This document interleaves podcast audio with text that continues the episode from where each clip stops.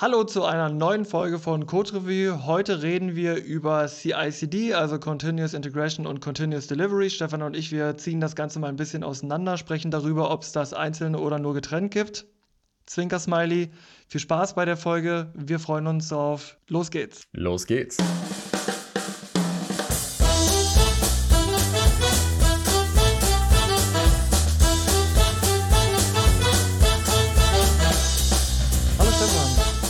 Hallo Kevin. Na, wie läuft's? Wir haben einen Lauf. Gefühlt haben wir jetzt, äh, ich weiß nicht, vorgestern das letzte Mal aufgenommen. Ja, äh, tatsächlich. Nach, nach der langen großen Pause ist jetzt hier Schlag auf Schlag. Schlag auf Schlag zum Staffelfinale in Spielfilmlänge. Mit dem In großen. Spielfilmlänge. Oh Gott. Naja, also 90 Minuten sind ja für uns ein Klacks. Ich glaube, die letzte war 95. Bin mir nicht sicher. Ja. Ja, wir kriegen das hin. Also ich weiß nicht, wie lang die Spielfilme heutzutage sind. Ähm, Im öffentlich-rechtlichen, wie lange der Tatort läuft, keine Ahnung. Gucke ich leider nicht, aber äh, ich glaube. Früher waren die Ich kann's 90 dir Minuten. ehrlich nicht sagen. Ja, Es ist ja, wird nur noch alles in Netflix-Serien gerechnet. die 40 gute Minuten. alte Zeit. Ja, stimmt. Ja, ja, ja. Äh, mir ist im Übrigen aufgefallen, ähm, weil ich die erste Folge mal seit, äh, also seitdem im Prinzip äh, wieder gehört habe. Jetzt, wo wir auf äh, Apple Podcast, äh, in der Apple Podcast App äh, zur Verfügung stehen, dass wir mal andersrum angefangen haben. Du hast gesagt, hallo Kevin und ich habe gesagt, hallo Stefan. Das ist ja total verrückt. Man könnte glatt meinen, wir wären agil. Also es ist schon spannend, wie sich die Dinge so ändern, ja, nach acht Folgen. Jetzt heute die neunte. Ähm, ich freue mich auf jeden Fall schon auf die nächste Folge. Ist blöd, wenn man das sagt, äh, aber ich freue mich auf die nächste. Ähm, und dann freue ich mich auch auf die Retro, tatsächlich, ne? Ja, da äh, bin ich auch sehr gespannt, wie diese Retro dann letzten Endes aussehen wird. Da bereiten wir uns gar nicht drauf vor. Ganz anders als sonst. Machen wir ganz agil. Gut, ähm, das Thema heute äh, ist, ist, äh, ist natürlich äh, zum Einschlafen. Ähm, du hast darauf bestanden, äh, kannst dir ja mal vorstellen. Ich finde das mit das spannendste Thema der gesamten Staffel. Es ist, äh, es ist mir ein, es liegt mir ganz besonders am Herzen. Es geht um CICD und Automatisierung. Was heißt denn CICD, Stefan? Hätte ich dich das gefragt, hättest du mir wahrscheinlich mit Corporate Identity und Corporate Design geantwortet. Das meinen wir nicht. Wir meinen Continuous Integration und Continuous Delivery. Ich sage, das ist zum Schnarchen, ähm, weil ich gerade noch mit jemandem telefoniert habe und der gefragt hat, Mensch, was ist denn heute dran? Und ich habe gesagt, Continuous Integration und Continuous Delivery. Und die Antwort war, hä? Muss ich wissen, was Wer das war ist? Das sage ich nicht. äh, ja, war, ist auf jeden Fall nicht aus dem Entwickleruniversum äh, gewesen. Aber dachte ich mir, ah ja, okay. Also ist unsere Aufgabe heute, das super spannend und sexy zu machen, auch für diejenigen, die äh, jetzt keine Entwickler sind. Mhm. Oder Projektmanager äh, in der Softwareentwicklung. Ja, sagen wir mal Leute, die nicht unmittelbar mit Softwareentwicklung zu tun haben. Mm. Mm. Nee? Mm, weiß ich nicht. Also ich glaube, du kannst schon mit Softwareentwicklung zu tun haben und das Zeug ja trotzdem nicht kennen oder total öde finden. Auch wenn du vielleicht, da kommen wir noch dazu, davon profitierst und äh, deine Firma damit arbeitet, aber unter Umständen ist dir das, ist dir das Humpe äh, oder Hupe oder Wumpe, äh, solange das Ergebnis passt. Aber Lirum Larum, äh, was sind denn so die, also was sind die, was sind die, also worauf legen wir heute Wert bei der Folge? Wollen wir, dass die äh, Hörerinnen und Hörer am Ende sagen, ah ja, okay, habe ich verstanden, weiß ich, was das ist, oder habe verstanden, was das Tolle daran ist, oder ich habe auch verstanden, was das Blöde daran ist, oder ich weiß jetzt, warum ich das machen muss, oder ich will jetzt losrennen und meine Organisation ändern. Was machen wir? Also ich glaube, ich, ich hoffe, wir können ein paar fancy Buzzwords, die in den letzten Monaten und Jahren fleißig durch die Gegend geworfen werden, ein bisschen entmystifizieren. Nennen wir zwölf. Und, äh, bitte was? Nennen wir zwölf. Zwölf Buzzwords, los. Containerisierung, erstes. Jetzt du. Nochmal, was hast du gesagt? Ich habe Containerisierung gesagt. Con Containerisierung. Ja, Ja, das passt. Äh, DevOps. CI, CD, äh, Version Control. Cloud. Äh, Source Code Management. Ist das gleiche, sorry. äh, warte, Extreme Programming. Aber das ist alt. Das ist nicht, das ist, das, äh, das ist ja nicht neu. Warte, habe ich noch Config Management. Uh, auch geil. Ähm, habe ich noch was? Warte. Äh, äh, Delivery Stream. Pipeline. Pipe oh, sehr schön. Ja, ja, ja. Nichts geht mehr ohne eine Pipeline. Ja. Git-driven Workflow. Stefan, ich glaube, das kann ich nicht toppen. Ja. Ich, probiere es nochmal. Mm, mm, äh, selbsttestende Systeme. Badabu. Nicht schlecht. Danke. Nicht schlecht. Also wir haben, wir haben eine Menge äh, knackige Begriffe, die viele Leute gerne durch die Gegend werfen. Und hoffentlich können wir ein bisschen Licht ins Dunkel bringen, was damit gemeint ist. Ich ähm, erwarte von dieser Folge außerdem, dass wir vielleicht auch äh, dem geneigten Entwickler und der geneigten Entwicklerin ähm, hier ein bisschen ähm, Pointer an die Hand geben, wo man sich äh, umgucken kann, um in dieses Thema einzutauchen Mhm. oder das voranzutreiben. Mhm. Ähm, und warum jeder, der irgendwie ein bisschen was mit Softwareentwicklung zu tun hat, sich mit diesem Thema auseinandersetzen sollte. Das heißt, es gibt mal wieder Shownotes. Äh, ich verlinke die Blogs, in Anführungszeichen Blogs, die ich dazu jetzt mal als Zusammenfassung nochmal äh, in Vorbereitung auf die Folge gelesen habe. Äh, du hast einen Podcast, hast du erzählt. Genau, wir werden noch diverse Tools und Dokumentationen verlinken können. Da gibt es ein ganz, ganz breites Sortiment. Okay, Stefan, dann, ähm, wie fangen wir an? Nähern wir uns dem Ganzen dann doch irgendwie Wikipedia-mäßig historisch oder ähm, fangen wir mit einem Beispiel an? Kann ich mir auch gut vorstellen, ähm, wie es in Unternehmen vielleicht tagtäglich aussieht, die nicht damit arbeiten. Ähm, das habe ich oft gelesen jetzt äh, in der, in der Vorbereitung auf die Folge. Mhm. Also Ja, wie ich sieht glaube, es? das, das, ist, Ja, das ist ein ganz, gutes, äh, ganz guter Einstieg. Ähm, ist, äh, Softwareentwicklung kennt man, glaube ich, üblicherweise so, dass, ähm, oder es gibt zumindest dieses Bild, dass ähm, irgendein Softwareentwickler, Softwareentwicklerin äh, im dunklen Kämmerlein sitzt, kriegt irgendwie vom bösen Management irgendwelche unscharfen Anforderungen zu, die irgendwie Magie machen sollen. Dann verschwindet diese Person für ein Jahr und am Ende ist eine shiny Software da und bums, mach was damit. Oder am Ende ist das große Update für die Software da nach einem Jahr und das wird jetzt irgendwie eingespielt und soll funktionieren. Nun heißt der Podcast aber Code Revue, äh, deswegen, ich, ich verstehe nicht, ähm, weil das passt nicht zur Revue, wo dieses Klischee der Dunkelkammer herkommt. Fotografen verbringen doch ihre Zeit in Dunkelkammern oder verbrachten ihre Zeit in Dunkelkammern. Wo, äh, wie kommen die Entwickler da rein und was haben die da zu suchen? Ähm, das ist eine ausgezeichnete Frage. Ich vermute, da hat irgendwann mal jemand miterlebt, dass äh, ein Entwickler, der hier nun mal quasi seinen kompletten Tag am Computer verbricht, verbringt, äh, da, da hat irgendwie durchs Fenster die Sonne auf dem Monitor geschienen und das ist echt schlecht. Da erkennt man nichts mehr. Dann wurde alles zugezogen und es wird dunkel. Dann kann man endlich in Ruhe arbeiten. Okay, alles klar. Ich dachte, die sitzen einfach da, wo die Netzwerkschränke hocken äh, und die sind im Keller. Das ist auch gut eine Möglichkeit. Äh, das ist aber auch etwas betagt. Das sollte schon lange nicht mehr so sein. Ja, okay, alles klar. Ähm, also, der sitzt ein Jahr lang in seinem dunklen Kämmerlein und am Ende kommt Shiny Software raus. Ähm, andere, andere, ähm, wie sagt man, Cases oder so, von denen ich gelesen habe, waren große Softwareentwicklung. Das, äh, die Softwareentwicklung selbst dauert irgendwie mehrere Monate oder Jahre. Ähm, wahrscheinlich ja Jahre bei wirklich groß. Mhm. Und vielleicht auch mit unterschiedlichen Teams, unterschiedlichen Companies.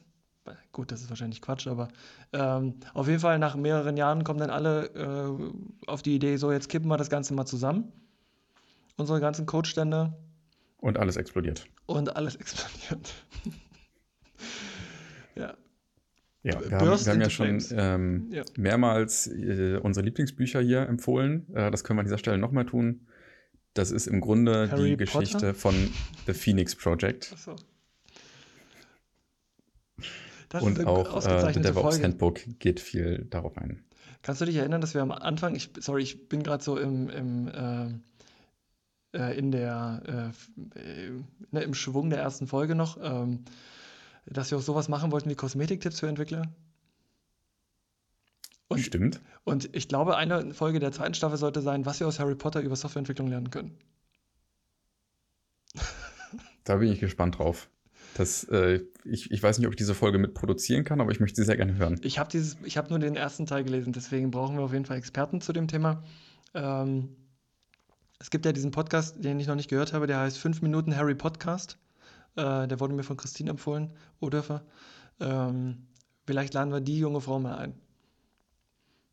Das klingt sehr spannend. Ich habe nämlich, glaube ich, die ersten drei Bücher gelesen von den, wie viel gibt es? Acht? Neun? Ich habe keine Ahnung. Gibt es nicht? Also, Ja.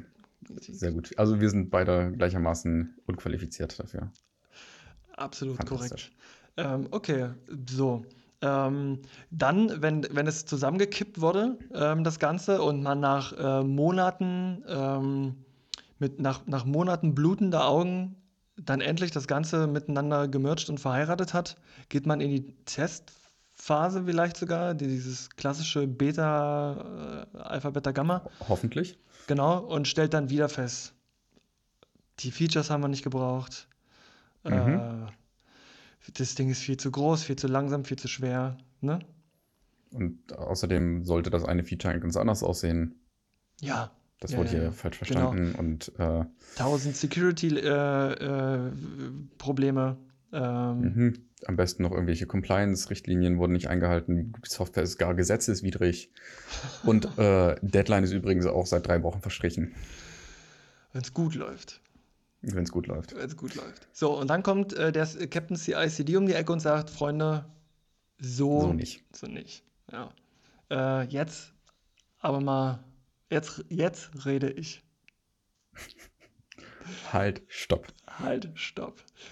Äh, und kam dann womit als erstes um die Ecke? Also ist dieses ist CICD, sagt, man sagt ja immer CICD, ähm, ich glaube, viele nutzen, sagen das auch synonym, weil sie nicht wissen, was es heißt, aber es, es ist Mhm. immer CICD. Ich habe jetzt nicht in die Geschichte geguckt, was waren zuerst da, Ab, äh, Ei oder Henne. Ähm, Das kann ich dir nicht genau sagen, aber es klingt für mich logisch. Also CI ist das, was als erstes passiert. Und ich denke, das hat es vermutlich auch als erstes gegeben. War das erste in CI, ähm, also die äh, kontinuierliche Integration, ja, ähm, war das erste äh, bei CI das, ähm, das, Thema, das Thema Git, also das Thema Branchen, das Thema ein Codestand. Ähm, war das das erste Problem, was mit CI quasi angegangen, gelöst, absichtlich oder nicht? Also, das gehört irgendwie alles dazu. Ich glaube nur Git und Branching äh, gab es schon eine ganze Weile, bevor man es Continuous Integration genannt hat. Ja, ja, ja, ja, ja, ja, ja, ja, ja, ja, ja, ja. Aber was aus, also das, was ich gelesen habe, also auf Basis, ich kann es ja nur darauf, auf Basis dessen beurteilen, was ich gelesen habe. Und ähm, da stand das so ein bisschen so als Mutter äh, der Continuous Integration, so nenne ich es jetzt mal. Und Genau, genau. Also In- Integration lässt ja schon irgendwie so ein bisschen vermuten, dass es darum geht, Dinge zusammenzuführen. Mhm. Und am ersten Schritt des Zusammenführens von Code bzw. Software steht natürlich irgendwie ein, ein Source Code Management. Also reden wir effektiv eigentlich über Git. Genau, hier Git und Querverweis. es gibt einen, einen Branch, einen, Mhm. einen Trunk, auf dem alles quasi zusammenläuft. Äh, ob man ihn nun Main, Master, Trunk, Dev, wie auch immer nennt. Als, als Kern des ganzen Projektes. Genau. Ähm, Du wolltest, glaube ich, noch den Querverweis zu unserer Versionskontrolle. Version Control Ja. genau. Folge. Die Glaube ich, können wir natürlich auch gerne verlinken. Sollte in die Shownotes. Äh, definitiv hilfreich, auch in Vorbereitung auf diese Folge. Ähm, Mhm. Weil sonst müsste ich dich jetzt fragen, so wie du das immer gemacht hast, äh, was ist ein Branchen? Ja, ist alles nachzuhören in der anderen Folge. Äh, aber im Grunde, wie der Name ver vermuten lässt, geht es darum, dass Code sich verzweigt und wieder zusammengeführt wird. Genau, auf eine Mainline. Weil mehrere Menschen parallel an einem Produkt arbeiten. Und geht da nicht alles kaputt, wenn die äh, gleichzeitig daran arbeiten? Und gleichzeitig? Ja, Oh, tatsächlich. Äh, Konflikte sind, sind vorprogrammiert. Haha, programmiert. Ähm, wo, wo ist der Song-Sound, wenn ich ihn brauche? Äh, genau, das ist also, ähm, das, das war, also das ist die Mutter äh, der äh, kontinuierlichen Integration. Ähm, was ist der Vater? Vielleicht ist das sogar die Oma, aber ähm, was, was gibt es noch? Was sind weitere Bestandteile? Ähm, Testing. Mhm. Ähm, sowas wie, wie Validierung, also ähm, Testing im ich Sinne kenne das in der von Regel als Testing im Sinne von Dev, äh, Unit-Tests. Test-Stage oder Testing im Sinne von auch PR? automatisiertes Testing, Unit-Tests, vielleicht sogar Integration-Tests. Mhm. Bei Integration-Tests eigentlich eher Richtung CD, Ja. Continuous Development gehören, äh, Deployment gehören. Ähm, es gibt noch eine andere Ecke Testing, ähm, sehr bekannt unter dem Namen ähm, Static Code Analysis. Ähm, eins der bekanntesten Produkte dafür wäre zum Beispiel SonarCube. Äh, aber da gibt es noch ein paar andere, StyleCop, wir verlinken noch ein paar, ähm, die einfach den Code nach bestimmten Regeln untersuchen, ob zum Beispiel Namenskonventionen eingehalten wurden, ob bestimmte offensichtliche Anti-Patterns im Code zu finden sind, sowas wie Bedingungen, die sich gegenseitig ausschließen oder Variablen, die äh, nicht initialisiert wurden und deswegen zu Fehlern führen können. Solche Sachen kann man da ganz gut äh, automatisch abtesten lassen. Mhm. Ähm, genau, das, das gehört auf jeden Fall auch mit in die Ecke. Mm, Ein weiterer großer Vorteil, ähm, unabhängig davon, dass ich jetzt also ganz offensichtlich testen kann, während ich entwickle und nicht mehr erst danach anfange äh, zu testen, ne, nach den acht Jahren Entwicklungszeit, wenn alle alles Mhm. zusammenkippen. Ich also permanent äh, testen kann, automatisch äh, testen kann, also automatisiert testen kann. Ähm, hat das natürlich auch den Vorteil, dass regelmäßig ähm, ge, äh, gepusht, getestet äh, und schneller gepusht, getestet, äh, gemerged und so weiter wird, ne? Also das, ich will auf den Faktor, ich will so ein bisschen auf den Faktor Zeit hinaus, ähm, Mhm. ne, also kurze Ja. Integrationszeit äh, und so weiter und so fort. Genau, genau. Also wir haben, wir haben glaube ich, noch ein paar Schritte übersprungen gerade. Wir, wir reden ja grundsätzlich drüber, dass jetzt ähm, es gibt diesen, diesen Chunk, den Stamm, in dem sozusagen der, der, der Code immer wieder zusammenläuft von allen Leuten, die da parallel dran arbeiten. Und Hm. ähm, das passiert über bestimmte Mechanismen, zum Beispiel Merges oder Pull Requests. Ähm, und an diese Events des Code-Zusammenführens wird jetzt eine, eine Automatisierung geknüpft. Und das kann dann ähm, genau diese Dinge sein, über die wir gerade gesprochen haben. Mhm. Also äh, dieses Integration, Testing, Analysis und so weiter. Ähm, und die Tatsache, dass das jedes Mal und automatisch passiert, befähigt jetzt ähm, das Entwicklungsteam, das ganz, ganz oft zu machen. Mhm. Wäre das jetzt ein Riesenaufriss jedes Mal und würde jedes Mal ein Overhead von irgendwie einem Tag Arbeit verursachen, können wir es natürlich nicht ähm, zehnmal am Tag machen. Nun mache ich das regelmäßig. Ähm, äh, Wenn alle Entwickler sich irgendwie ein bisschen am Schlüpper reißen und nicht wieder in alte Muster zurückfallen und äh, erst nach zwei Monaten ihren Code zurückführen. richtig. Und wie nennen wir das bei uns? Wenn, ich will auf den Granny PR hinaus, Stefan. Ach so, ich dachte, du meinst den anderen Fall. Okay. Äh, äh, nee, nee, nee. Du meinst natürlich den Granny PR. Ich den, meine äh, natürlich den Granny PR. Das, ich schneide Ja. das nicht. Das bleibt, das bleibt genau Was? so drin. Nee. Ich, ich habe mir vorgenommen, äh, 2021 wird nicht mehr geschnitten. Wird nur noch aufgenommen und dann kommt der Stuss so ins Netz. Oh Gott, da müssen wir jetzt hier ein bisschen diszipliniert reden. Aber gut, dass es noch nicht 2021 ist. Zeitpunkt der Aufnahme. Indeed. Ähm, ja, also ich überlege die ganze Zeit, ob man Continuous Integration überhaupt ohne Continuous Delivery ähm, so richtig gut besprechen kann. Aber wir versuchen es einfach mal weiter, das getrennt zu Ja. machen und führen es dann wieder zusammen. ja, ja, absolut. Ja. Also bin ich definitiv bin ich der festen Überzeugung, dass das kann man getrennt voneinander betrachten. Achso, ja.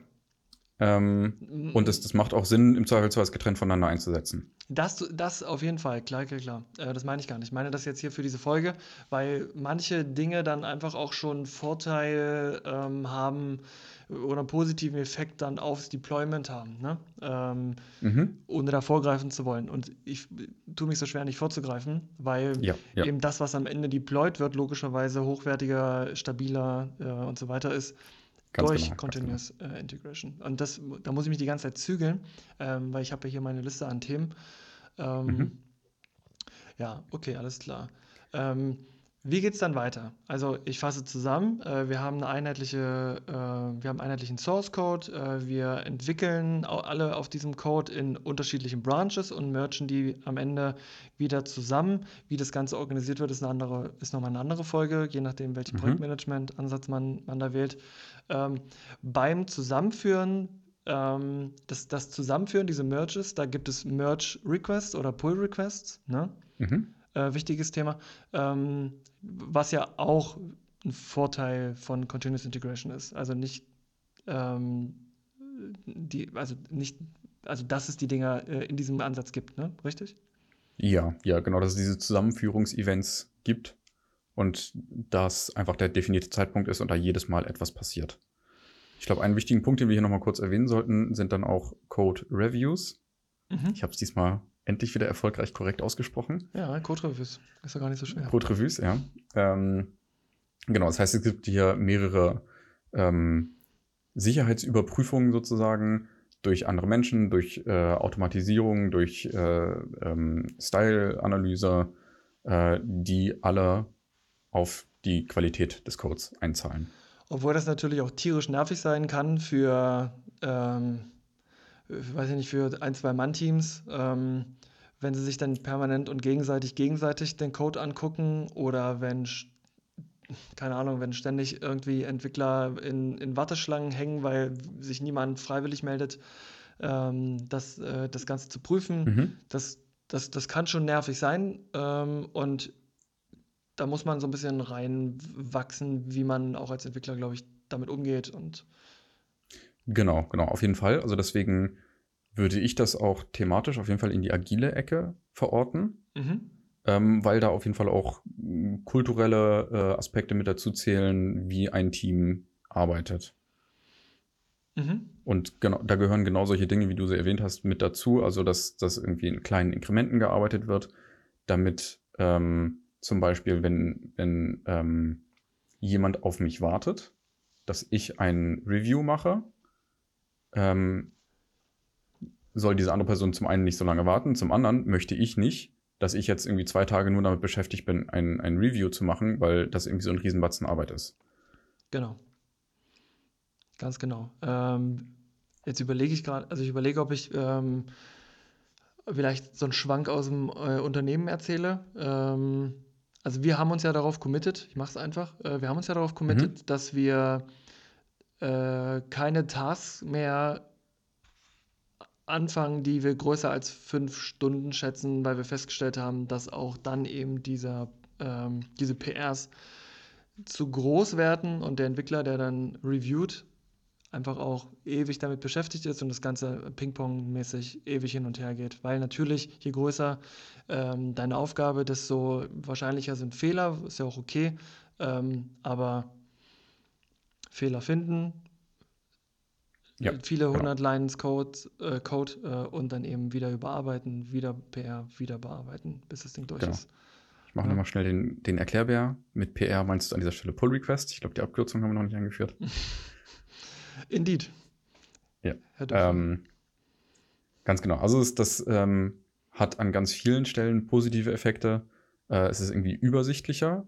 Also zum einen natürlich für den, der das Review macht, zum anderen aber auch einfach für, für die Person, die den Code schreibt. So, und jetzt ähm, sage ich, okay, PR, also der Pull Request, ich äh, approve den, ähm, alles ist gut, hast du gut gemacht, äh, Kollege. Ähm, was geht jetzt los ähm, in der Pipeline?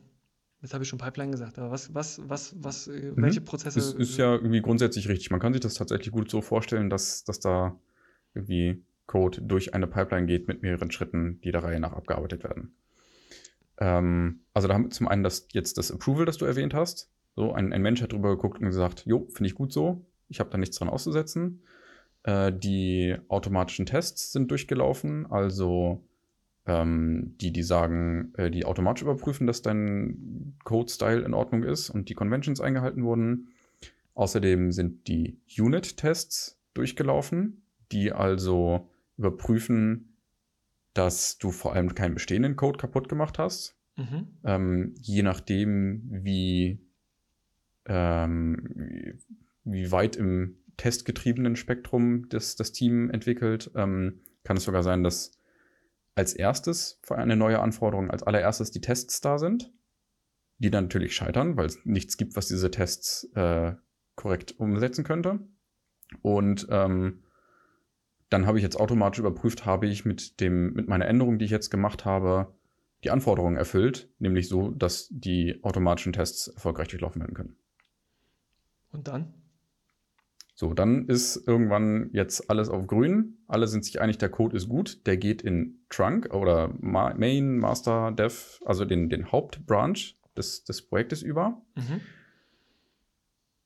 Und die Pipeline geht weiter, ähm, weil wir jetzt eigentlich schon über ein Continuous Deployment reden. Das heißt, wenn wir uns sicher sind, dass der Code gut ist, wollen wir den jetzt auch einsetzen.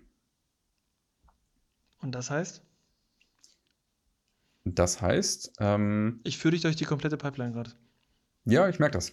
Ähm, ein Deployment-Prozess ist ja natürlich je nach, nach äh, Sprache und Toolset und Umgebung immer ein bisschen unterschiedlich, aber unterm Strich läuft es darauf hinaus, dass der Code in irgendeiner Weise gebaut wird, das heißt übersetzt, compiled, transpiled, optimiert. Er wird irgendwie in ein Paket geschnürt, mhm. das ausgeführt werden kann. Und der Deployment-Schritt ist jetzt dieses Paket, das wir da geschnürt haben, ähm, so auf das Zielsystem zu bringen. Das ist meistens irgendein Server zum Beispiel, kann aber auch sowas sein wie ein, ein App Store, der das dann automatisch auf alle Endgeräte verteilt. Ähm, genau, so da reinbringen, dass dann der Code ausgeführt wird. Stark. Ähm, da hat sich äh, sehr breit durchgesetzt, dass man das nicht einfach blind auf das Produktivsystem macht, wo es irgendwie auf echte Kunden trifft, die möglicherweise da irgendwie echte Kosten mit verursachen oder vielleicht äh, echte Daten handhaben, die sensibel sind, sondern man das Ganze auf ein Testsystem bringt, eine Teststage und dort nochmal dann einen User-Test durchlaufen werden kann. Das heißt, da gibt es dann möglicherweise sogar dedizierte Tester, die nichts anderes tun, als ähm, jedes Mal, wenn sie benachrichtigt werden, dass es eine neue Version gibt, gucken sie sich die an, prüfen die, ähm, gucken sich vor allem nochmal die Neuerungen an, gucken aber auch, dass nichts von dem Bestehenden kaputt gegangen ist. Und wenn die der Meinung sind, das ist gut, dann setzen sie ein Approval und die Pipeline kann weiterlaufen, bis es dann auf dem Produktivsystem ankommt. Und normalerweise, früher, damals, hat man sich das alles gespart also, also ich kann mir das fast gar nicht vorstellen, äh, weil ich es ja auch nur so kenne. Ähm, mhm. Aber dass man freiwillig auf diese, auf, dieses, auf, diese Art des Testens verzichtet hat. Ähm, dass man freiwillig auf diese äh, frühzeitige Fehlersuche verzichtet hat. Ähm, das, das, schon, äh, das ist schon ein starkes Stück möchte ich sagen. Weil, ich glaube, das, das, hat auch sehr, sehr viel mit, mit Verfügbarkeit und Kosten von Compute-Ressourcen zu tun.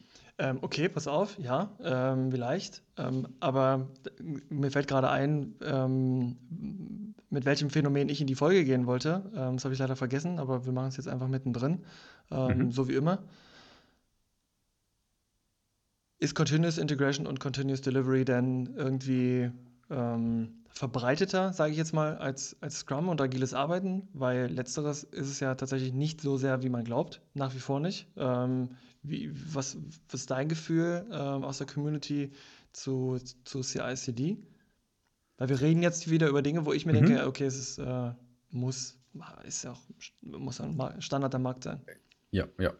Ähm, also ich glaube, das ist äh, vielleicht vergleichbar mit ähm, Source Control Tools.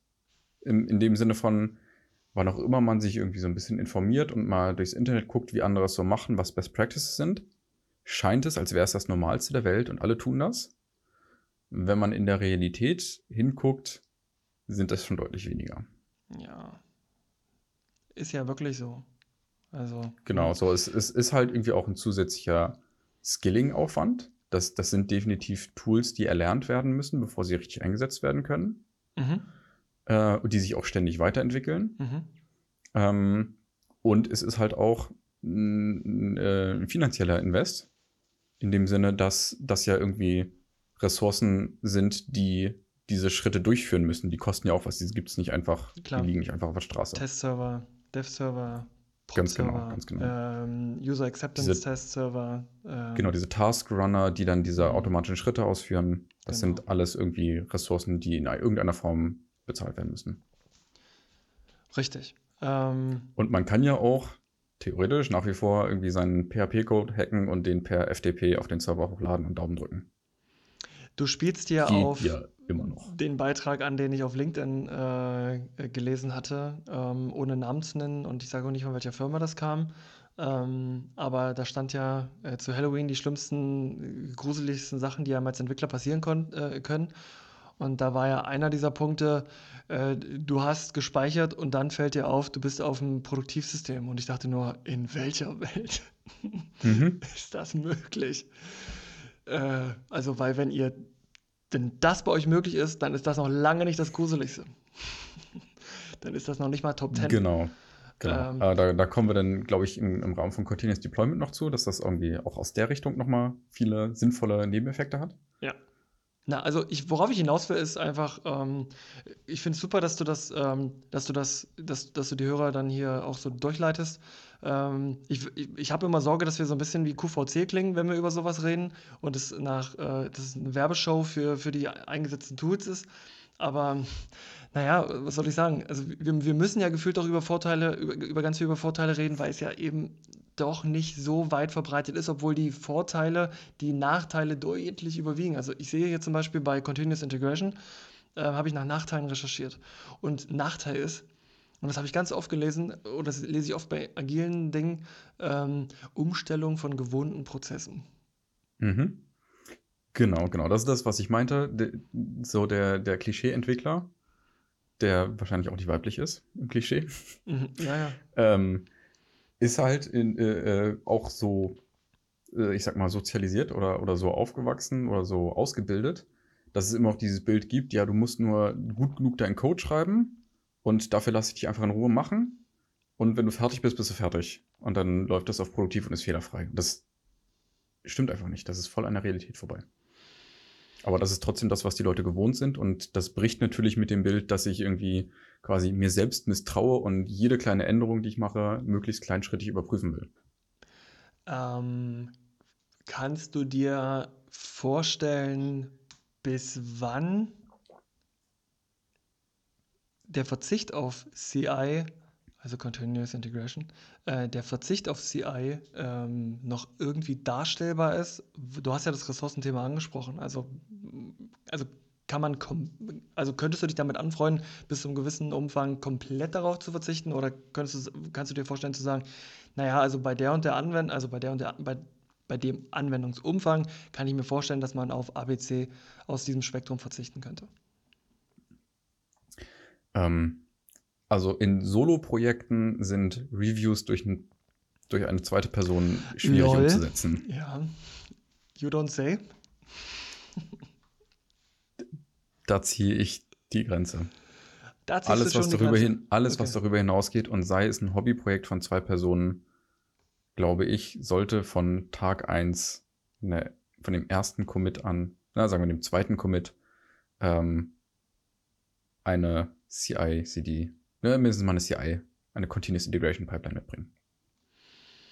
Okay, alles klar. Haben wir dann über alle, ähm, ich sag, wir sind ja relativ grob, also unsere Flughöhe bleibt ja für, Mhm. die, für das erste Mal, dass wir über CICD reden, relativ hoch. Ähm, Stratosphäre hat man, glaube ich, mal gesagt, oder Heliosphäre. Ähm, haben wir, haben wir über die wichtigsten Dinge gesprochen? Also ich zähle nochmal auf, was ich mir als Punkte äh, mitgenommen habe. Ähm, automatisierte Builds, selbsttestende Systeme hatte ich ja schon gesagt, ne? Also selbsttestend im Mhm. Sinne von automatisiertes äh, Testen, tägliche Integration, äh, wir vielleicht sogar ähm, stündlich, würde ich sagen, oder mehr, mehrfach. Wann, wann auch immer Änderungen eingepflegt Ja. werden sollen, je kleiner, desto besser, also je häufiger, desto besser. Es kann Mhm. auch minütlich sein. Mhm, genau. Check, check. Einchecken, auschecken. Ähm, Funkt eine funktionstüchtige Mainline, ähm, die getestet werden kann, äh, Mhm. gegen die gegengetreten werden kann. Ähm, sofortige Reparatur, schnelles, also in Klammern, die Fehler werden sehr Ja, schnell ich, gefunden. ich glaube, da können wir noch mal ein bisschen tiefer eintauchen. Gerne. Wir haben nämlich bisher im Wesentlichen über den Happy Parts gesprochen. Ja, mein, mein, mein Code wird approved, alle Tests laufen durch. Ja. Super, kann ich quasi bis auf produktiv durchdeployen. Na klar. Ähm, aber wir machen das ja eigentlich, weil wir die Fehler finden wollen. Ne, das ist wieder unser Lieblingsmotto: Fail fast and fail often. Ja. Ähm, wir machen hier möglichst viele kleinschrittige Änderungen, die wir jeder einzeln überprüfen, damit ich möglichst früh meinen Fehler finde. Ähm, Richtig. weil wir in den letzten paar Jahrzehnten als Industrie gelernt haben, wir können uns also einfach doller anstrengen und sorgfältiger entwickeln, hilft uns leider nicht, die Fehler loszuwerden. Ähm, solche Tools hingegen schon. Dass wir einfach und dass das Entwickler an sich und das Team selbst quasi sich selbst misstraut oder sich selbst mit der Realität auseinandersetzt, dass Fehler passieren. Jedem Mhm. und jeder. Ähm, Mhm. und es viel wichtiger ist, alle Fehler, die passieren, zu finden und daraus zu lernen und sie zu beheben, anstatt sie gar nicht erst auftreten zu lassen. Genau. Und So, äh, das heißt aber auch, ja. dass dieses, dieses Continuous Integration System, und das ist jetzt das, warum ich meine, dass CI alleine auch durchaus sinnvoll ist, ähm, das sollte schon möglichst umfangreich testen und überprüfen. Und ganz, ganz wichtig, muss dann aber auch hilfreiches Feedback liefern, wann auch immer irgendein Issue auftritt. wie, was ist für dich hilfreiches Feedback an der Stelle? Ähm, also ein, ein ganz banales Beispiel ist natürlich irgendwie in dem, in dem manuellen Prozess des Reviews. Mhm. Bringt es mir nichts, wenn mein Reviewer sagt, nö, Falsch. falsch. So, genau. Deswegen ist es wichtig, da irgendwie an einer spezifischen Stelle möglichst äh, einen gezielten Kommentar zu setzen und sagen, in Datei helloworld.txt hast du in Zeile 17 äh, zwei Leerzeichen statt einem Tab benutzt, das ist falsch. Mhm. Genau, oder führt zu. Ja. Oder führt dazu, dass irgendein System crasht oder was auch immer. Genau. Ja. Und genauso sollten natürlich auch dann zum Beispiel das automatische Unit-Testing ähm, genau aufschlüsseln, welche Tests nicht erfolgreich durchlaufen. Äh, die meisten Test-Frameworks machen das, dass sie sowas sagen wie folgender Test, der steht in folgender Datei und in folgender Zeile, hat folgenden Namen und dort hast du Wert X erwartet, rausgekommen ist aber Y, deswegen schlägt der Test fehl. Mhm. Und das alles noch, bevor das Ganze auf irgendeine Test-Stage äh, deployed wird. Ganz genau. Das, äh, wir hatten ja gesagt, dass das Event, das das auslöst, das Ereignis, Mhm. ist das Zusammenführen von Code. Und wenn irgendeiner dieser Schritte, die wir da benannt haben, ähm, fehlschlagen, Mhm. wird das Zusammenführen abgelehnt und abgebrochen. Ich stelle mir das so vor, dass wir den Fehler müde machen. Wir bauen ganz viele Hürden ein für den Fehler. Äh, was, der Fehler möchte zur, zur Mainline äh, sprinten und wir bauen ganz Mhm. viele Hürden ein und ermüden und ermüden und ermüden ihn, bis er irgendwann aufgibt. Ähm, und äh, schafft es so nicht, äh, großen Schaden anzurichten. Okay, cool. Ähm, bist du damit, bist du damit happy? Weil ansonsten ist das nächste, äh, ist der nächste Punkt auf meiner Checklist für Continuous Integration noch äh, der Punkt äh, kurze Integrationszeit. Ähm, Mhm. ähm, eine kopierte Testumgebung habe ich hier noch. Ähm, Ja, das eckt schon so ein bisschen Richtung Continuous Deployment. mhm. Einfacher Zugriff ist, äh, sorry, wolltest du dazu noch Ja, was sagen? ja, ja. Ja. Äh, ich, ich wollte schon mal schnell äh, auf, auf die kurze Integrationszeit eingehen. Äh, wir predigen hier schön möglichst kleinschrittig und möglichst oft. Im Minutenbereich hilft natürlich nichts, wenn ich äh, alle fünf Minuten eine Änderung einchecken will und jede Überprüfung der Änderung dann erstmal zwei Stunden läuft. So, da muss man ein bisschen Auge drauf behalten. Ähm, das ist quasi der Trade-off. Ich hatte an anderer Stelle gesagt, wir wollen so viel und so gründlich testen, wie es nur geht Mhm.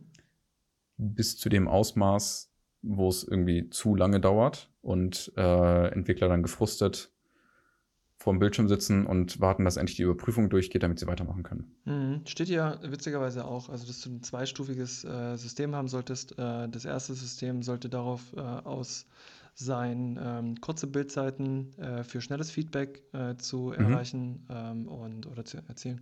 Und, die, und das zweite System, äh, lange Bildzeiten mit, mit äh, intensiven automatisierten Tests und so weiter. Genau. Du als alter BWLer kennst doch dann sicherlich auch das Pareto-Prinzip. Noch nie von gehört. Ähm, ich habe im Pareto-Gebäude äh, Vorlesungen gehabt. Kommt man tatsächlich nicht drum herum. Äh, in Magdeburg. Du wirst es kaum glauben, ich auch. Nein. Warst du etwa in der gleichen Uni? Yep. Was habt ihr da gemacht? Uns einen Hörsaal oder einen anderen Raum genommen. Es ging nur darum, irgendwo einen Platz zu finden, Ah. um irgendeine Veranstaltung zu machen. Okay. Na klar.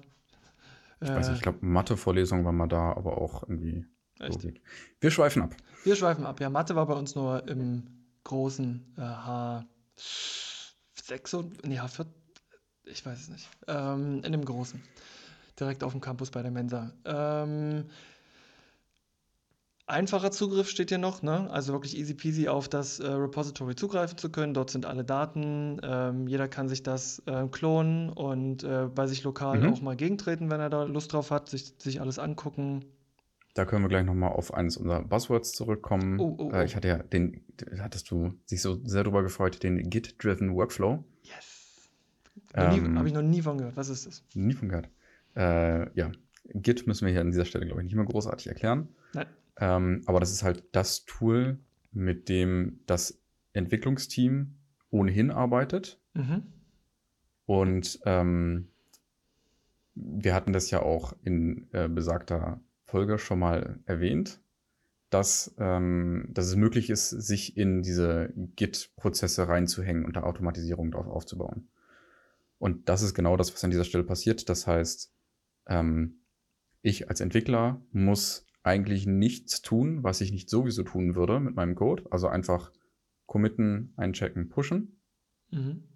Ähm, und das löst dann diesen Prozess aus. Das, das ist auf jeden Fall das mit dieser einfachen Zugänglichkeit. Ich muss, ich muss an nichts Bestimmtes denken. Ich muss nicht irgendein neues Tool erlernen.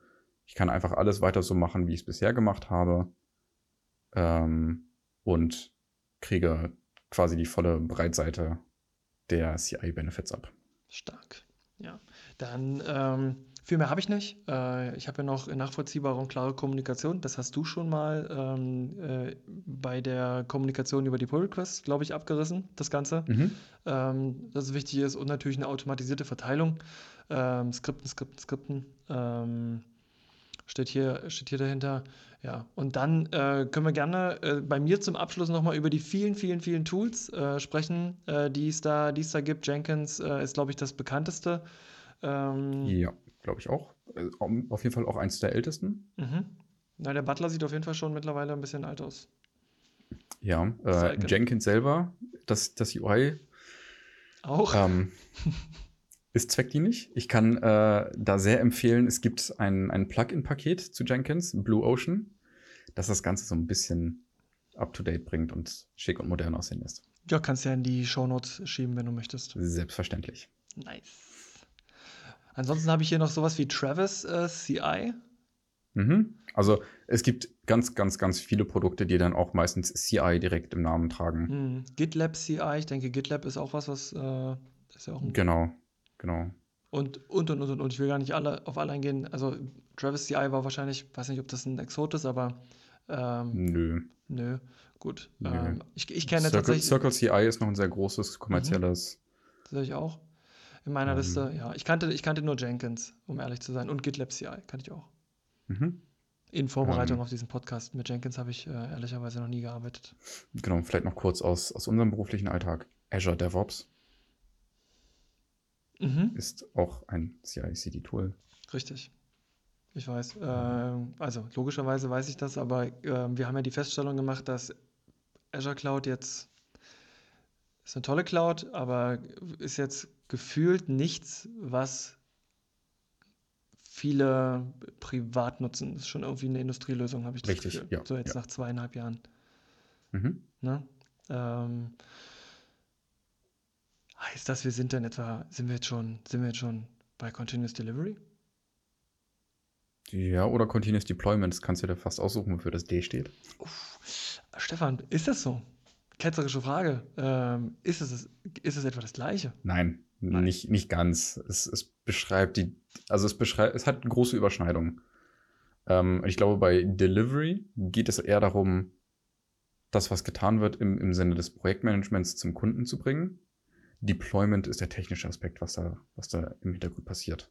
Mhm, also ich habe hier ähm, vier Stages äh, aus diesem CI-CD-Konzept. Ähm, da ist Version Control irgendwie nochmal sogar vorgelagert als Source Code Management vor Continuous Integration, ähm, weil es äh, hier in, in, dem, äh, in, diesem, in dieser Prozessgrafik, die ich habe, äh, ist Continuous Integration, so Compile, Validate, Code Review, äh, mhm. Unit Testing, Integration Testing und sowas. Ähm, mhm. Und Delivery und Deployment auch nochmal auseinandergezogen.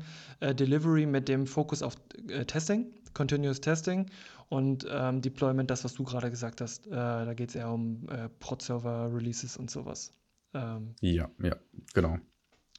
Genau, also D Delivery, wenn man das jetzt halt, ja, wie du meintest, eher so ein bisschen aus, aus, der, aus der Projektsicht äh, sieht, dann klar geht es auch darum, um, um äh, Validierung und QA, also äh, Quality Assurance, dass, dass wir gucken, dass da nochmal Menschen drauf gucken, äh, oft ist es irgendwie so eine, so eine kleine Gruppe ähm, geschulte Beispiel-User, die da mit scharfem Auge drauf gucken, die sozusagen äh, in ihrem Alltag mit dem Produktivsystem arbeiten, aber dann auch immer mal wieder auf das Testsystem gucken, um dann Feedback zu geben, ob das, was sie, ob das, was da auf dem Testsystem läuft, so ist, wie sie sich vorgestellt haben, ob sie es benutzen können und so weiter.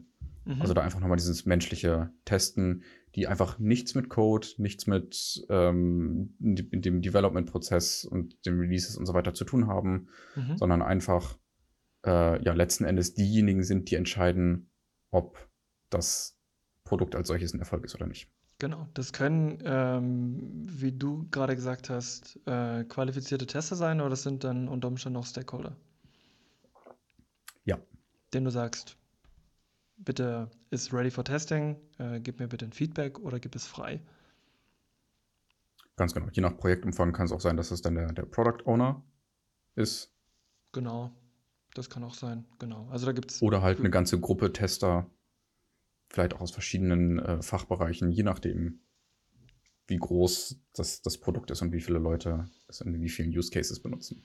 Ich überlege gerade, äh, so in den letzten Jahren äh, erlebt habe ich äh, Test-Team, mehrere Testteams, ähm, also aus unterschiedlichen Firmen auch, wenn die Entwicklung aus einem Konsortium bestand, Product Owner und Vertreter unterschiedlicher Abteilungen und äh, Product Owner mit ähm, Dev-Team auf Kundenseite. Die immer, also da gibt es verschiedene Konstellationen, die mhm. dort testen. Wichtig ist, dass getestet wird. Genau, ich glaube, mit am verbreitetsten, das hatte uns, glaube ich, auch der, der liebe Matthias Eiserloh äh, in, in seiner Interviewfolge so berichtet, ähm, ist halt ein, ein kleiner Kreis von hm, ich, ich weiß nicht mehr, wie es genannt wird. Ich glaube, Target-User. Mhm. Target-User hat das genannt, ja. Genau, also diese Gruppe von ausgewählten Usern, die auch im Produktivbetrieb mit dem Produkt arbeiten und dann aber fürs Testing auch schon diesen zweiten Hut mit aufhaben. Okay, also wie, wie gehen wir jetzt Continuous Delivery an? Machen wir jetzt wieder, ähm, machen wir jetzt wieder ein, eine Werbeveranstaltung draus und reden jetzt nur über, reden wieder nur über die Vorteile oder fangen wir hier auch an, über äh, über einen Use Case aus dem, aus dem echten Leben zu sprechen. Also wo gibt es irgendwie Unmut oder Unzufriedenheit und was kann Continuous Delivery daran ändern oder Deployment? Was sagen wir jetzt? Wir sagen einfach CD und meinen damit mhm. eine Mischung aus beiden. Ja, finde ich sehr gut. Ähm, genau, also ähm, ich glaube, viele Leute kennen noch dieses manchmal auch etwas ungute Gefühl, hm, drücke ich jetzt auf den Update-Button. Auf den was? Auf den Update-Button. Ach, Update, ich habe Update verstanden. Mhm. Ja, okay. Update-Button. Also ja. es gibt äh, ungefähr unendlich viele Memes zu ähm, Windows 10 Updates. Stefan, ich habe ähm, einen Wunsch.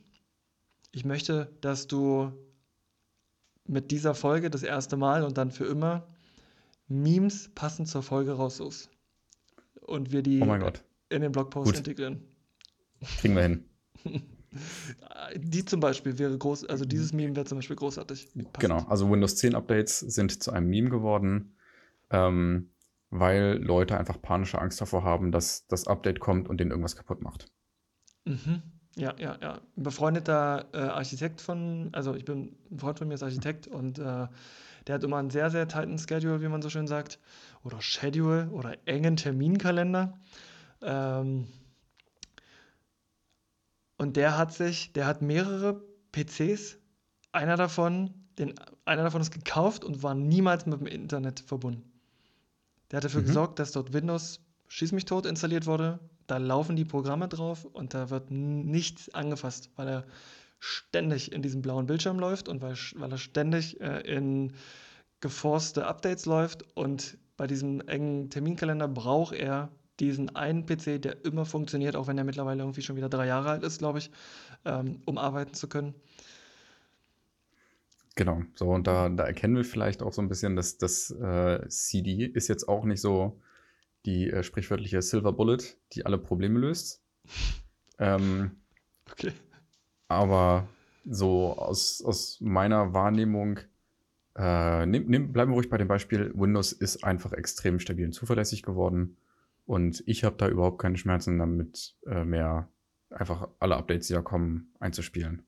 Ja, ich auch nicht. Weil ich weiß, dass Microsoft da, ich weiß nicht wie viele Ebenen, ich glaube mindestens vier oder fünf Ebenen von Testing drauf macht mit Menschen, bevor es rausgegeben wird.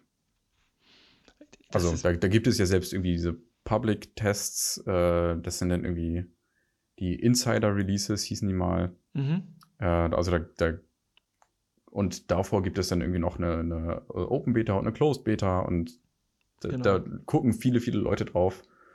Ähm, und ja, das führt bei mir auf jeden Fall zu einer deutlichen Steigerung der wahrgenommenen Qualität. Ähm, und Ja, ich, ich- hab's, ja. Ich kenne das, ich kenne das von, also ich bin ja ähm, Apple-User, ähm, habe dementsprechend ein MacBook und habe früher auch oft äh, die Beta-Programme mitgemacht. Ähm, keine Ahnung, ich glaube bei Catalina noch. Bin aber davon abgekommen, weil es tatsächlich zu buggy war. Ich verfolge das immer noch auf YouTube. Äh, da gibt es ja noch ein paar Verrückte, die, beziehungsweise Menschen, die ihr Geld halt auf YouTube damit verdienen, über sowas zu reden. Ähm, und ähm, da gibt es immer noch ein paar, die, oder viele, die das eben installieren und testen. Und es ist, es ist schon, es wäre, wäre, würde das wie früher durchfließen auf Prot, sage ich jetzt mal, auf den Endanwender. Äh, äh, w- hätte ich wahrscheinlich auch noch ein zweites MacBook.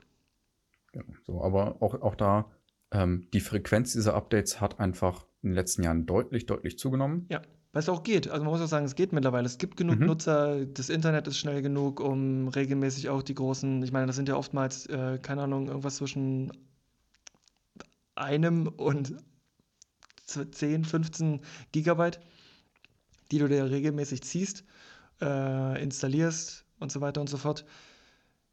Das muss ja, und, und unter Umständen nutzt du das Ding auch überhaupt gar nicht produktiv, sondern hast es nur für deine Freizeitzwecke, aber Microsoft lernt wahrscheinlich trotzdem genug, wenn du damit äh, interagierst.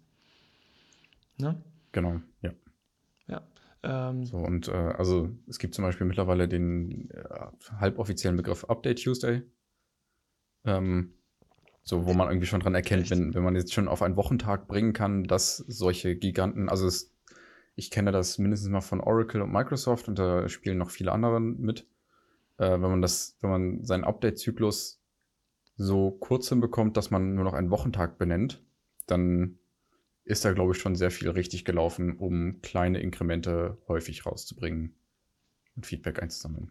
Und warum kleine Inkremente und häufiges Feedback wichtig sind. Querverweis auf die Scrum-Folge und auf alle anderen Folgen bisher. Ähm, okay, wundervoll. Das also äh, zum Hintergrund.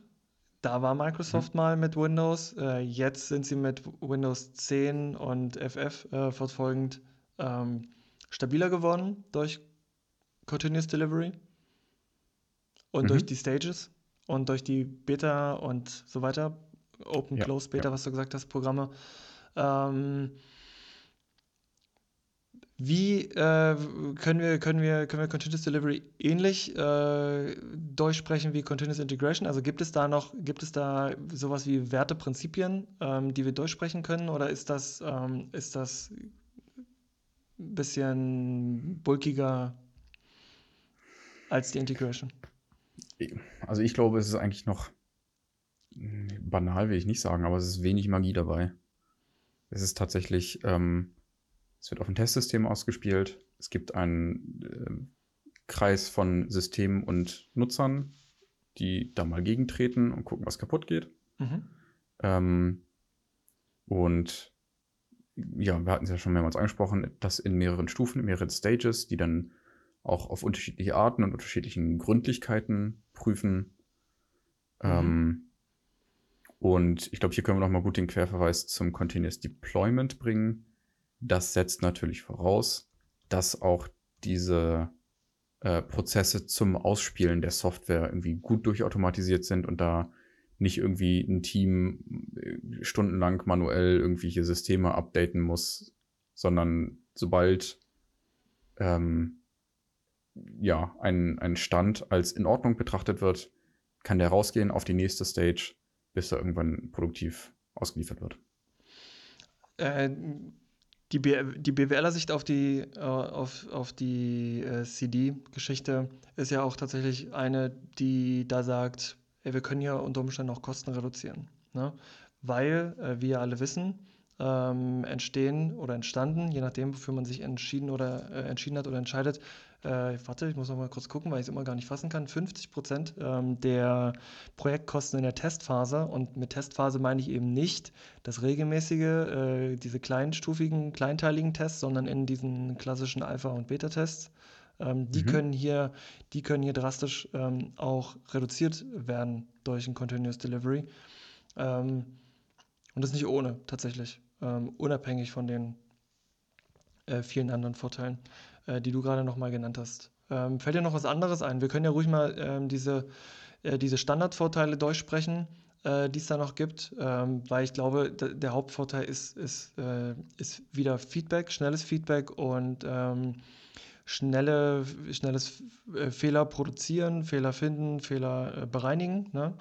Mhm, mhm, genau, und ich glaube, da, da ist ein wichtiger Bestandteil von einfach, dass ähm, also man kann sich tagelang in Meetingräumen einschließen und Features mit allen Beteiligten und allen Stakeholdern durchexerzieren und durchsprechen und ausspezifizieren. Nichts davon ist so gut wie fünf Minuten drin rumklicken und selber ausprobieren, ob es das ist, was man meint.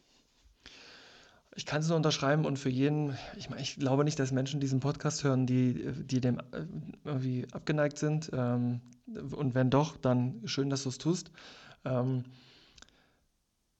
Aber ein, ein anderer Punkt, äh, der vielleicht einfach beim Namen genannt werden muss, wir hatten ihn jetzt schon so ein bisschen immer zwischen den Zeilen, ist der Punkt Qualitätssicherung.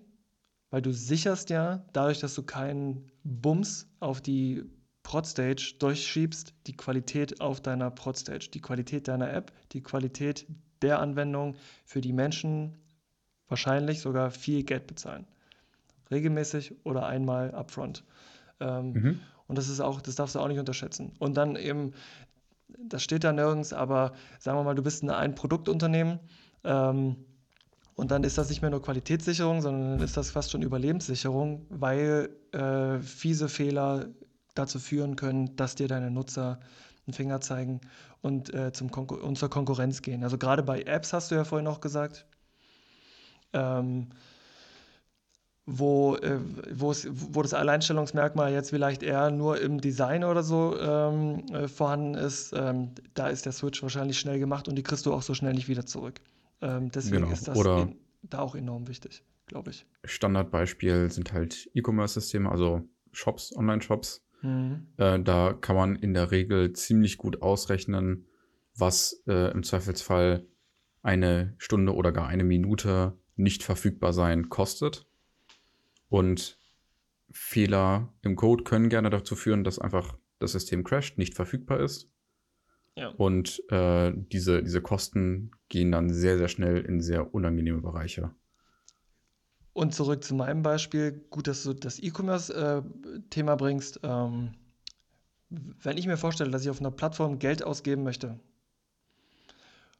und dann passieren da ganz merkwürdige Dinge, wie hoch ist die Wahrscheinlichkeit, dass ich meine Zahlungsdaten eingebe? Genau, also da kommen ganz, ganz viele Sachen zusammen, warum es wichtig ist, dass am Ende die Qualität passt mhm. und sichergestellt ist. Und ähm, deswegen, wir hatten gerade eben kurz darüber gesprochen, so eine Pipeline und die Infrastruktur kostet natürlich was, mhm. aber in der Regel ist das verschwindend gering gegenüber den, den Kosten, die dieses potenzielle ähm, oder dieses, die, das, dieses Risiko mit sich bringt, dass etwas schiefgehen kann. Lass uns über die Nachteile sprechen. Ich habe nämlich wieder einen Bomben-Nachteil mitgebracht. Der, du wirst, es wird dich äh, vom, äh, vom Sitz werfen und in die Fötusstellung katapultieren. Es erfordert nämlich, und das ist ein Nachteil, eine gute Abstimmung im Team. Ja, weil, möglicherweise eine Änderung der gegebenen Prozesse. ja, weil, ich meine, wir lachen drüber, aber ich weiß, und du weißt es auch, es ist, es ist wirklich nicht ohne, so Change Management ist nicht ohne. Mhm. Mm, dazu gehört doch was und ich bewundere und freue mich über jeden, der, der sagt, jetzt, ich mache da mit, äh, auch wenn es mir wehtut und auch wenn ich äh, da aus meiner Komfortzone äh, heraus muss. Ähm, aber wenn ich hier lese, erfordert eine gute Abstimmung im Team, weil Codeänderungen häufig und effizient zusammengetragen werden müssen. Äh, ja, ist dann jetzt ja. so. Ja.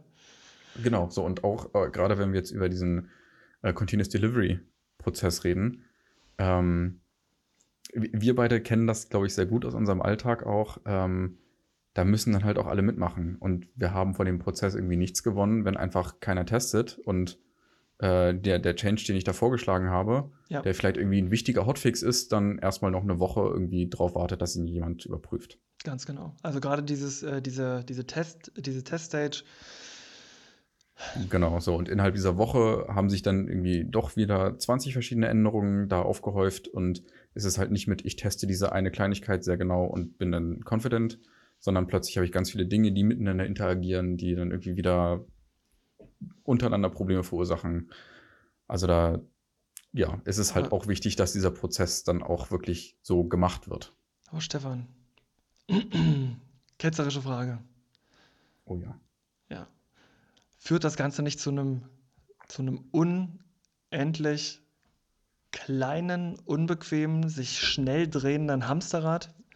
Weil ich ja niemals als Entwickler Pause habe. Ich bin ja nur noch am Deployen und nur noch am Verbessern und nur noch am Fehler lösen und nur noch äh, am Updates äh, oder äh, Features oder User Stories oder weiß der Geier ähm, herausspielen und ich kriege nur noch Feedback. Ich komme ja gar nicht mehr zur Ruhe. Ist doch furchtbar.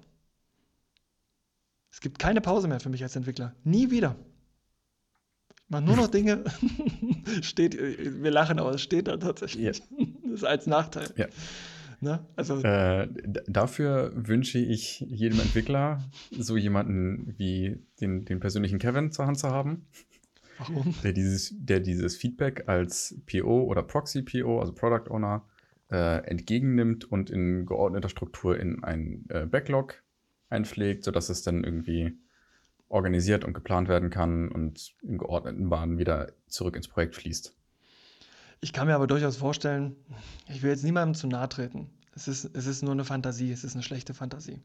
Ähm, dass es vielleicht den einen oder anderen gibt, der sich Softwareentwickler schimpft. Und jetzt wären wir richtig kontrovers.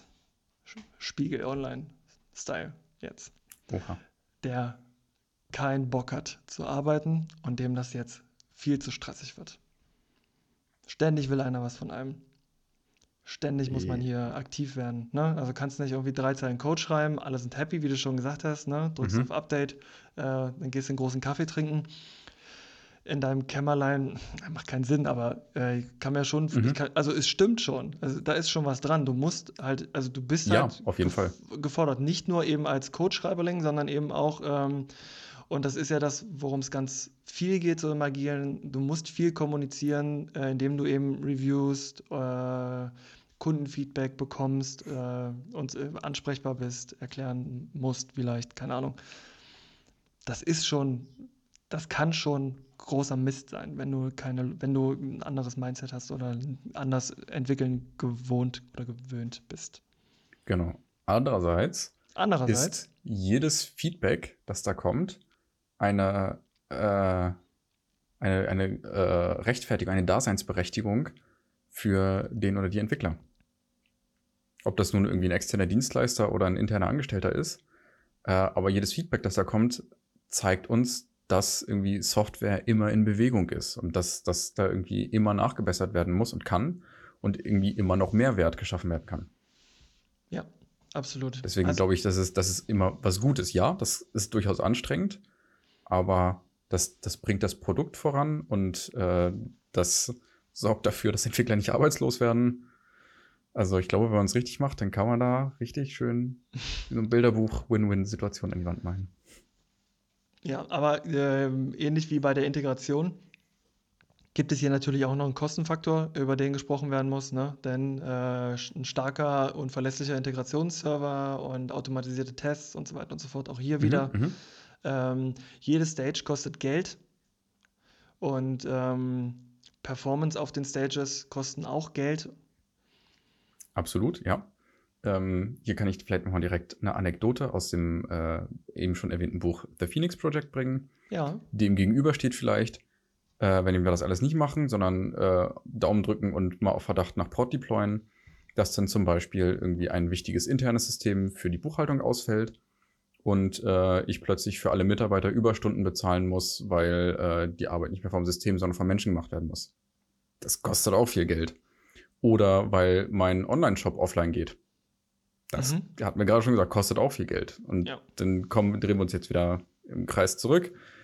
Die Kosten für die CI-CD-Systeme sind weniger. ja.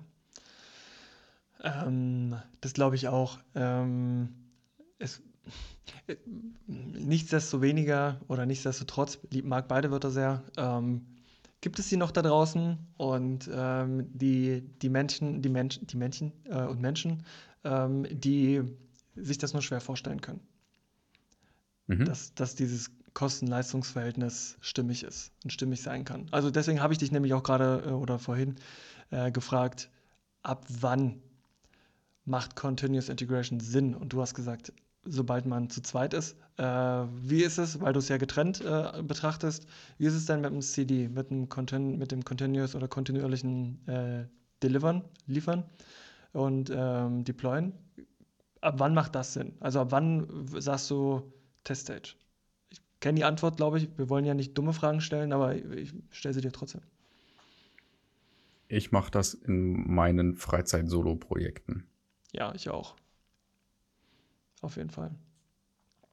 So, es ist irgendwie eine gute Übung und ähm, äh, ich hatte letztens, du hast es schon vorweg angekündigt, äh, ich, ich, ich glaube, es war tatsächlich erst vor drei oder vier Tagen in einem Podcast gehört, äh, in den ähm, Weekly Dev Tips, die werden natürlich auch verlinkt, Mhm. ähm, ein, ein Interview zu ähm, Best Practices von neuen, neu aufgesetzten Projekten. Und was ich sehr schön greifbar fand, ist Schritt eins ein Repository einrichten, damit der Code versioniert werden kann. Mhm. Schritt 2, Projekt anlegen. Das ist in der Regel sowas wie äh, in der IDE auf Datei neues Projekt oder in der Kommandozeile äh, .NET New oder ähm, Node New oder gibt ne, zahlreiche Optionen. Da wird dann irgendwie ein Template erzeugt von einem bekannten, intakten, korrekten Stand des Projektes, mit dem es initialisiert wird. Mhm. Und Schritt 3, bevor die erste Änderung an diesem Code gemacht wird, wird dieser Code in einer CI/CD-Pipeline zum Bauen und Deployen gebracht. Und damit habe ich sichergestellt, dass jede Änderung, die ich an dem Code mache, die theoretisch einen Fehler einführen könnte, mindestens mal durch die Pipeline durch muss, äh, um möglichst viele dieser Fehler zu finden. Und das ist genau das, was ich mache. Also äh, das, ein, eine CI/CD-Pipeline kann man mittlerweile im Zweifelsfall auf dem System, auf dem man entwickelt, aufsetzen. Ähm, ich habe für mich zum Beispiel auf so einem gemieteten virtuellen Server irgendwo im Internet, bezahle ich sowas wie 30 Euro im Jahr für, vielleicht 40. Ähm, und kann das komplett mit Open Source Tools, also Jenkins ist zum Beispiel Open Source und komplett kostenlos. Äh, ich benutze für mich Drone CI, also gibt es ein paar Varianten von. Ähm, Und ja, der Kostenpunkt für den Betrieb dieser Infrastruktur ist für mich maximal 40 Euro im Jahr. Und das ist mir dieser Komfort wert, selbst wenn es nur um meine privaten Hobbyprojekte geht. Sobald Geld im Spiel ist, ähm, ist das quasi nichts. Ja, verstehe ich. Also ich ähm, bin ja unwesentlich älter als du ähm, und habe Website-Projekte damals äh, mit, mit 20 noch super amateurhaft äh, betrieben über ähm, FileZilla, was heißt betrieben, umgesetzt, äh, mhm. Äh, über, über FileZilla ohne SSH. Ich sage jetzt einfach mal, das gab es damals noch gar nicht. ähm, ja. Einfach, yeah, ja, ja, super amateurhaft. Ähm, tatsächlich. Ähm, auch heute überhaupt nicht mehr nachvollziehbar. Äh, gefühlt äh, muss es damals das Internet noch nicht gegeben haben, weil ich nicht ja. weiß, warum ich, äh, warum ich so blind auch gearbeitet habe, aber ich habe es getan und tatsächlich ähm, hatte ich dann lokal meine Index-HTML, ähm, logischerweise. Die war dann irgendwie frisch und schick und neu und dachte, die ist wundervoll und mache Copy und Paste ähm, auf, ähm, auf den Server mit, ähm, mit FileZilla via FTP und die Seite ist kaputt. Und mhm. live. Natürlich. Ja, und dann ging das große Schwitzen los, ne? Weil genau. du musst ja nicht denken, dass es da Versionskontrolle äh, gab, sondern das war dann jetzt quasi der Status quo. Und ähm, ganz am Anfang habe ich mir nicht mal vorher ein Backup gezogen, weil ich so confident war, dass es jetzt, dass es funktioniert, weil äh, Works on My Machine, ne? Mhm. Äh, die äh, interessantesten Dinge erlebt, äh, daraus gelernt und heute äh, würde ich auch tatsächlich nur noch genauso arbeiten, selbst wenn ich mir ein Mini-Blöckchen ins Netz stellen würde. Genau. Ähm, für mich kommt noch dazu, ich habe gemerkt, ähm, manchmal ist man ja irgendwie in mehreren Projekten unterwegs und ich habe es einfach nicht mehr im Kopf. Und es ist irgendwie schwer, das alles zu dokumentieren, was man in welchem System tun muss, wie der Name oder die IP-Adresse von dem Server ist, was die Login-Credentials sind, um da dann irgendwie das Update einzuspielen. Es ist mir zu kompliziert. Wenn ich das mhm. einmal in diese Pipeline definiert habe, dann macht die Pipeline das für mich. Und die macht das auch in fünf Jahren noch für mich. Ja. Ich muss es mir echt nicht mehr merken. Und, äh, und da kamen wir gerade eben mit deiner äh, Anekdote zu, äh, zu erschreckenden Geschichten. Ups, aus Versehen auf dem Prozessystem gespeichert. Ich kann es sogar so weit machen, dass ich mir selbst ich, ich kann mich selbst aus dem Produktivsystem ausschließen. Okay. Dass selbst wenn ich will, ich nicht mehr diesen Fehler auf dem Produktivsystem machen kann, weil nur noch die Deployment Pipeline die Berechtigung hat, darauf zu gehen. Ist das schon das Schlusswort? Das kann durchaus das Schlusswort sein, ja. Ja. Ich, also, ich kann das System vor mir selbst beschützen. Ja, das ist doch irgendwie schön. Und darum geht es doch. Um, es geht um Lernen, es geht um Kommunikation, es geht um Fehler äh, vermeiden äh, oder beheben. Und vor allem geht es darum, äh, deine, dein, dein, ich will nicht sagen Lebenswerk, aber ich meine dein, deine Company, äh, deine Organisation vor dir selbst zu schützen. Weil wir eben alle Menschen genau. sind und, und Fehler den, machen und deswegen äh, wird alles, was irgendwie lebensgefährlich ist äh, oder sein kann, automatisiert, egal ob es das Fahren ist oder das Entwickeln von Software. Ganz genau. Ja, das ist hier unser Lane-Keeping. Und unser Abstandstempomat, Stefan, nicht wahr? Auf jeden Fall. Nicht mehr ohne. Nicht mehr ohne. Okay, hervorragend. Ähm, dann Machen genau, wir ja an der Stelle. Vielleicht noch, bevor, ja, wieder, bevor wir uns wieder ärgern, dass wir es nicht untergebracht haben, der Untertitel dieser Episode. Oh, äh, lass, ja. lass das nie wieder passieren. Lass das nie wieder passieren. Ganz genau, ganz genau. Und das ist es im Grunde auch, wenn wir merken, dass irgendwie bestimmte Fehler äh, äh, sich doch eingeschlichen haben, dann baue ich die in diese Automatisierung, in diese Pipeline mit ein, die Überprüfung gegen diesen Fehler und habe damit sichergestellt, dass er nie wieder passieren kann. Und Ende aus Mickey Mouse. So ist es. Ja, großartig. Also dann ähm, denke ich, dass wir für alle diejenigen, die äh, vielleicht noch reingeschneit sind äh, über Apple Podcasts, Ching Ching. Herzlich willkommen. Warum auch immer ich Ching Ching gemacht habe. Herzlich willkommen. Ähm, oder diejenigen, die schon länger dabei sind oder diejenigen, die das Thema kennen, vielleicht nochmal einen kurzen Wrap-up zum Einschlafen hier an der Stelle. Ähm, soll ja helfen oder die Autofahrt versüßt. Aber Freunde, äh, die äh, Aufforderung, wenn ihr Podcast hört, an den Seitenstreifen fahren und genießen. Das kann zu stark ablenken, wenn wir beide hier ins Gespräch kommen. Ähm, ja, die Begeisterung also, zu groß wird. oder der eine oder andere die Hände über dem Kopf zusammenschlägt und dann ist aber immer noch. unbedingt Abschluss. Feedback schreiben muss, muss, müsst ihr sofort anhalten und in unsere Kommentare schreiben. Wie gesagt, unsere Kommentare bestehen aus russischem Spam, Stefan. Ähm, du liest sie nicht, weiß ich, weil ich sie lösche. Doch, doch. Äh, du liest ich, sie auch. Ich, ich sehe sie. Ich bin meistens sofort zu löschen. Nee, das kann ich nicht so stehen lassen. Ansonsten sollten wir vielleicht auch mal unseren Reddit, unser Subreddit verlinken. Letzte, letztes Mal haben wir darüber gesprochen, aber auch nicht verlinkt. Äh, das machen wir jetzt vielleicht einfach jedes Mal. Mhm. Ähm, das hilft vielleicht. Meme kommt von dir. Ähm, und dann, Stefan, man soll, ja nicht, man soll sich ja nicht für die Zeit bedanken, weil die hast du dir ja mit Absicht äh, genommen. Danke für, für, für, die, für die technischen Ausführungen und für die Ausführungen äh, ne, aus, aus, aus, deinem, aus deinem Leben. ja, tatsächlich äh, beschreiben wir hier einen, einen großen Teil meines Alltags. Ja, also danke dafür. Hat äh, mir wieder großen Spaß gemacht, mal wieder eine Folge mit dir alleine zu haben. Ähm, nichts gegen die Gäste, aber ne, das hat ja auch ein bisschen Charme und äh, deswegen ja. danke dir. Danke auch an dich für, für deine Aufarbeitung, Vorbereitung, äh, die, die richtigen, wichtigen Fragen und dass wir hier nicht nur in, in technischer Huldigung äh, versinken, sondern auch irgendwie im Blick behalten, warum wir das eigentlich machen, worum es geht. Cool. Dann dir noch einen schönen Tag, weil vielleicht ist es ja jetzt noch nicht spät in der Nacht. Selbstverständlich haben wir nicht wieder viel zu lange gewartet und zu spät aufgenommen. Richtig. Mach's gut, macht's gut, äh, bis zum nächsten Mal. Auf Wiederhören. Tschüssing. Tschüss.